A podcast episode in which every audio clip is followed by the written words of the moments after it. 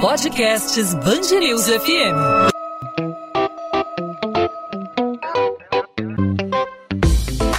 Dois às 20, com Maurício Bastos e Luana Bernardes. Oferecimento Cultura Inglesa. Inglês com cursos ao vivo pela internet, que incentiva, desenvolve e move você. Em diferentes partes do Brasil, o Ministério Público apura denúncias de favorecimento a pessoas que, mesmo não fazendo parte de nenhum dos grupos considerados prioritários, teriam recebido a primeira dose da vacina contra a Covid-19. São chamados fura-fila da vacina. Em Goiás, por exemplo, o secretário de Saúde do município de Pires do Rio, no interior do estado, foi afastado por decisão da Justiça e depois ele pediu exoneração, depois que a própria mulher, que não pertence ao grupo prioritário, foi vacinada na primeira etapa da campanha de imunização. No Amazonas, que é um estado que vem sofrendo com alta nos casos confirmados e nas mortes pelo coronavírus e também com colapso na rede de saúde, foram descobertos os primeiros casos de espertalhões que conseguiram furar a fila da vacinação. Por lá, a justiça decidiu: os furafilas não vão ter direito à segunda dose. E quem furou a fila na primeira dose pode ser preso em flagrante, caso faça o mesmo na segunda. Aqui no Rio, o Ministério Público deu início a uma campanha de conscientização nas redes sociais sociais, convidando a população do estado a atuar como fiscal em parceria com o MP, denunciando quem fura fila ou comete outras irregularidades durante a campanha de vacinação. Sobre esse assunto, nós conversamos aqui no podcast 2 às 20 na Band News FM com Breno Melaranho Costa. Ele é professor de Direito Penal da PUC Rio. Professor Breno, seja bem-vindo ao podcast 2 às 20 na Band News FM. Muito obrigado por aceitar nosso convite. Eu que agradeço, é um prazer estar aqui com vocês. Professor Breno, como o autor desse tipo de irregularidade, a gente pode classificar como criminoso quem faz esse tipo, é, quem fura a fila, quem comete esse tipo de irregularidade, a fila da vacina. Foi determinado que apenas um grupo poderia, nesse momento, receber a primeira dose da vacina contra a Covid-19. Profissionais de saúde, apenas os que atuam na linha de frente do combate ao coronavírus, os idosos que vivem em instituições de longa permanência, os deficientes também da mesma forma que vivem em asilos, em casas de repouso, os quilombolas. Nesse momento, apenas esses têm o direito de receber a vacina. Qualquer outro caso, qualquer outro tipo de pessoa, qualquer outro grupo que tente passar à frente nessa fila, está cometendo crime? Exato. É, o primeiro aspecto que tem que ficar claro é que a vacina é um bem público, inclusive para o direito penal. Né? O servidor público ou alguém que desvie a vacina para determinados grupos contrário ao plano de vacinação, ele está cometendo o crime de peculato, né, previsto no Código Penal, no artigo 312, na modalidade peculato desvio. Né, ele está sujeito a, a uma pena de 2 a 12 anos de prisão. Agora, aquela pessoa que fura a fila, né, não há precedentes no Poder Judiciário e nem ah, ah, em todo o sistema penal. Então, vai depender de uma interpretação de todo o sistema penal para se verificar se ele está cometendo um crime ou de desobediência ou algum crime contra a saúde pública. Professor Breno, a gente teve informação de alguns estados em que os, eh, as pessoas enquadradas nesse tipo eh, de situação, que foram flagradas aí, furando a fila, passando à frente, de alguma forma eh, favorecida aí, e tomando a vacina, a primeira dose da vacina contra a Covid-19, a gente tem informação do estado do Amazonas. Os furafilas não vão ter o direito à segunda dose. O senhor acha que essa medida aí, de alguma forma, ela pode servir de modelo para outros outros estados que tenham esse tipo de irregularidade constatada?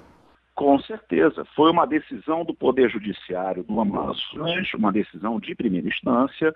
Vamos ver se vai haver recurso, é? se essa decisão vai ser mantida, mas é uma decisão né, que cria né, um entendimento né, favorável né, a essa questão da legalidade do plano de, vac de, de vacinação.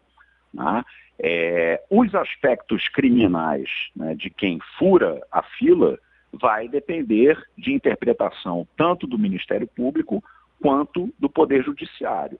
A meu ver, no mínimo, há um crime de desobediência, quando possivelmente pode estar havendo um crime contra a saúde pública, o que seria bem mais grave. Já que no Rio de Janeiro, doutor Breno, a gente tem informação do próprio Ministério Público que moveu uma ação para que o município do Rio divulgue diariamente uma relação das pessoas vacinadas contra a Covid-19. Uh, o MP entende que a publicação dos dados, né, a tornar esses dados públicos, é algo necessário, uma medida necessária para um controle social sobre a destinação da vacina aos grupos prioritários. No seu entendimento também, é talvez a forma mais confiável de saber para onde essa vacina está sendo destinada? Com toda certeza, uma boa medida do Ministério Público né, e que cumpre aquilo que está na Constituição, a questão da transparência e da impessoalidade.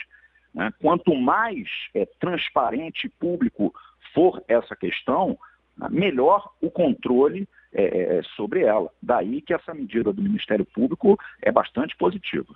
São duas vertentes, né, que a gente pode observar aí na, na a, a quem de alguma forma é favorecido por, por de repente ser amigo de um médico, de um diretor, de, uma, de um posto de saúde, de uma clínica, é, a medida penal e a medida administrativa. Por exemplo, quem lida, é, quem favorece a pessoa que fura a fila, de alguma forma também pode ser é, responsabilizado por colocar na frente um familiar que tem que viajar e precisa de um teste negativo da Covid-19. Não só quem toma a vacina, mas como quem permite a aplicação, é, também é passível de punição em casos como esse? Há uma, uma, uma responsabilidade passiva, diria assim?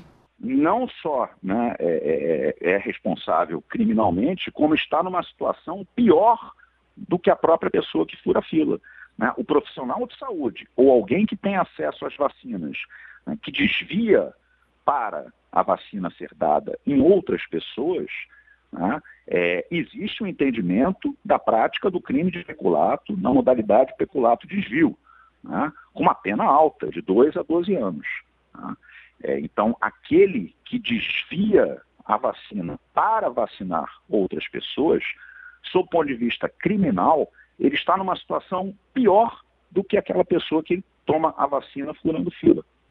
No caso, por exemplo, do secretário de Saúde de Pires do Rio, que a gente detalhou aí na apresentação do assunto, né? o secretário de Pires do Rio, ele é, foi flagrado, houve a denúncia de que ele favoreceu a própria mulher é, na, na, na, fila de vacinação, colocou ela, ela mesmo ela não se enquadrando é, no grupo de prioridades, o Ministério Público é, denunciou, fez a denúncia formal à Justiça, a Justiça aceitou a denúncia do Ministério Público de Goiás e ele ainda assim é, ele pediu desculpas e entregou a carta de renúncia, né, pediu a exoneração do cargo de secretário de saúde da cidade de Pires do Rio. Mesmo é, com esse pedido de desculpas e com a iniciativa de não é, fazer mais parte é, da administração pública, ele também continua sujeito a, a, a punições na esfera criminal?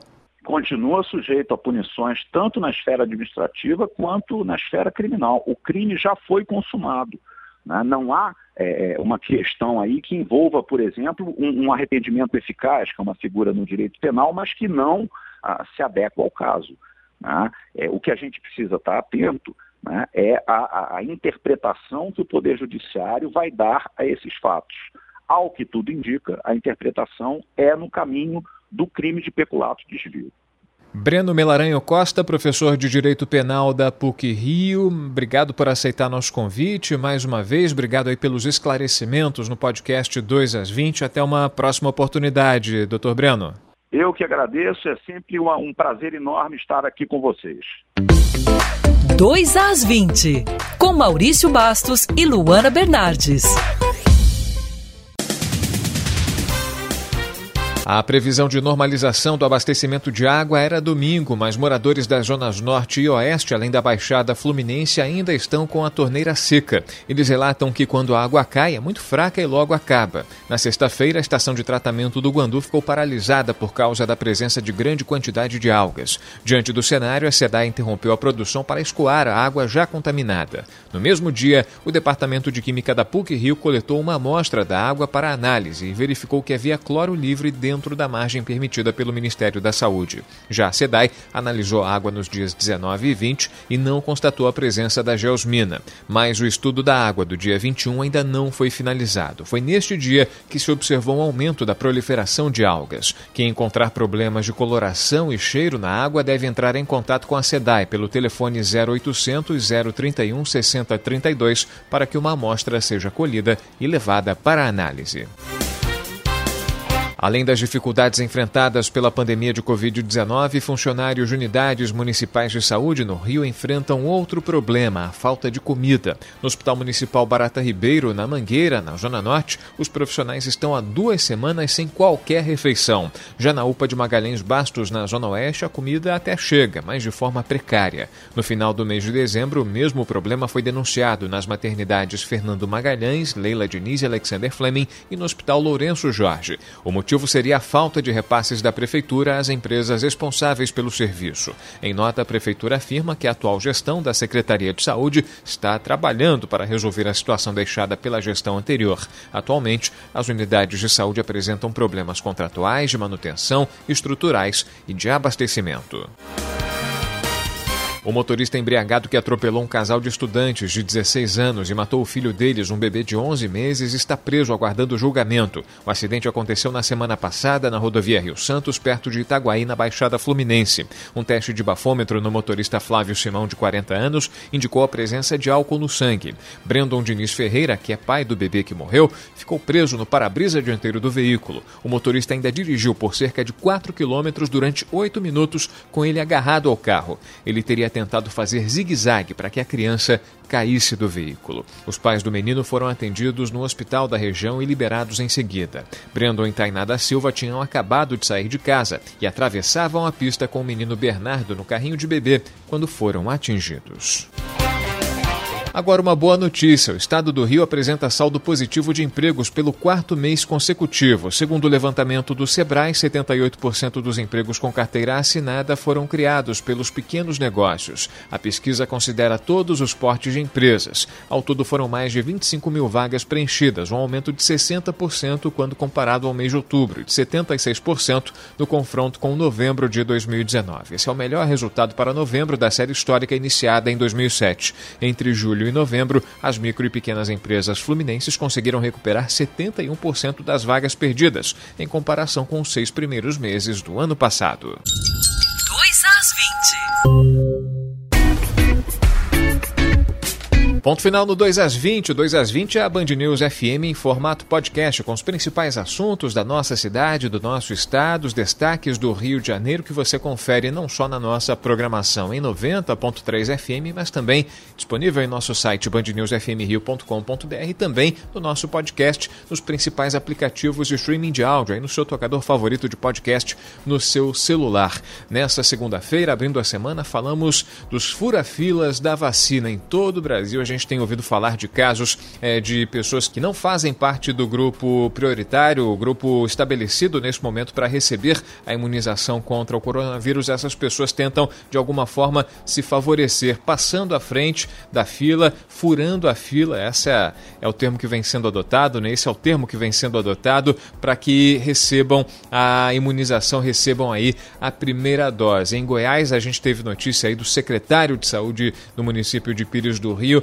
que foi denunciado no primeiro momento pelo Ministério Público. A Justiça aceitou essa denúncia, determinou afastamento e ele, depois dessa decisão, pediu exoneração do cargo, pediu desculpas, mas o estrago já estava feito. A falta de compromisso público de um gestor da saúde de um município brasileiro, colocando aí em jogo a saúde das pessoas, colocando em risco um programa de vacinação de âmbito nacional que determina que os primeiros a serem vacinados são os profissionais da linha de frente do combate ao Covid-19, os idosos que estão internados, que vivem em asilos e instituições, da mesma forma os deficientes e também os quilombolas. Nesse primeiro momento, são esses os grupos que irão receber a vacina contra a Covid-19. No estado do Amazonas, a Justiça determinou que quem furou a fila para tomar a primeira dose não terá mais direito à segunda dose e pode ser preso em flagrante se fizer o mesmo na segunda etapa da campanha de vacinação. E no estado do Rio de Janeiro. Está sendo realizada uma campanha de conscientização nas redes sociais para que a população seja fiscal, juntamente com o Ministério Público, denunciando quem fura fila ou comete outras irregularidades durante a campanha de imunização.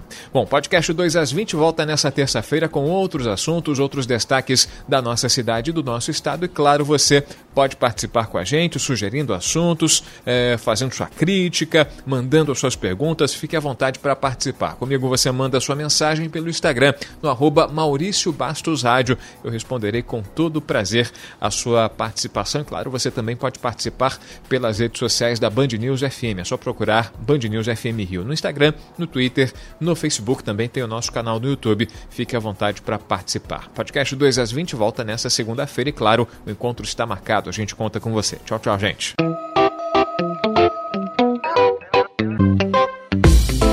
Dois às 20, com Maurício Bastos e Luana Bernardes.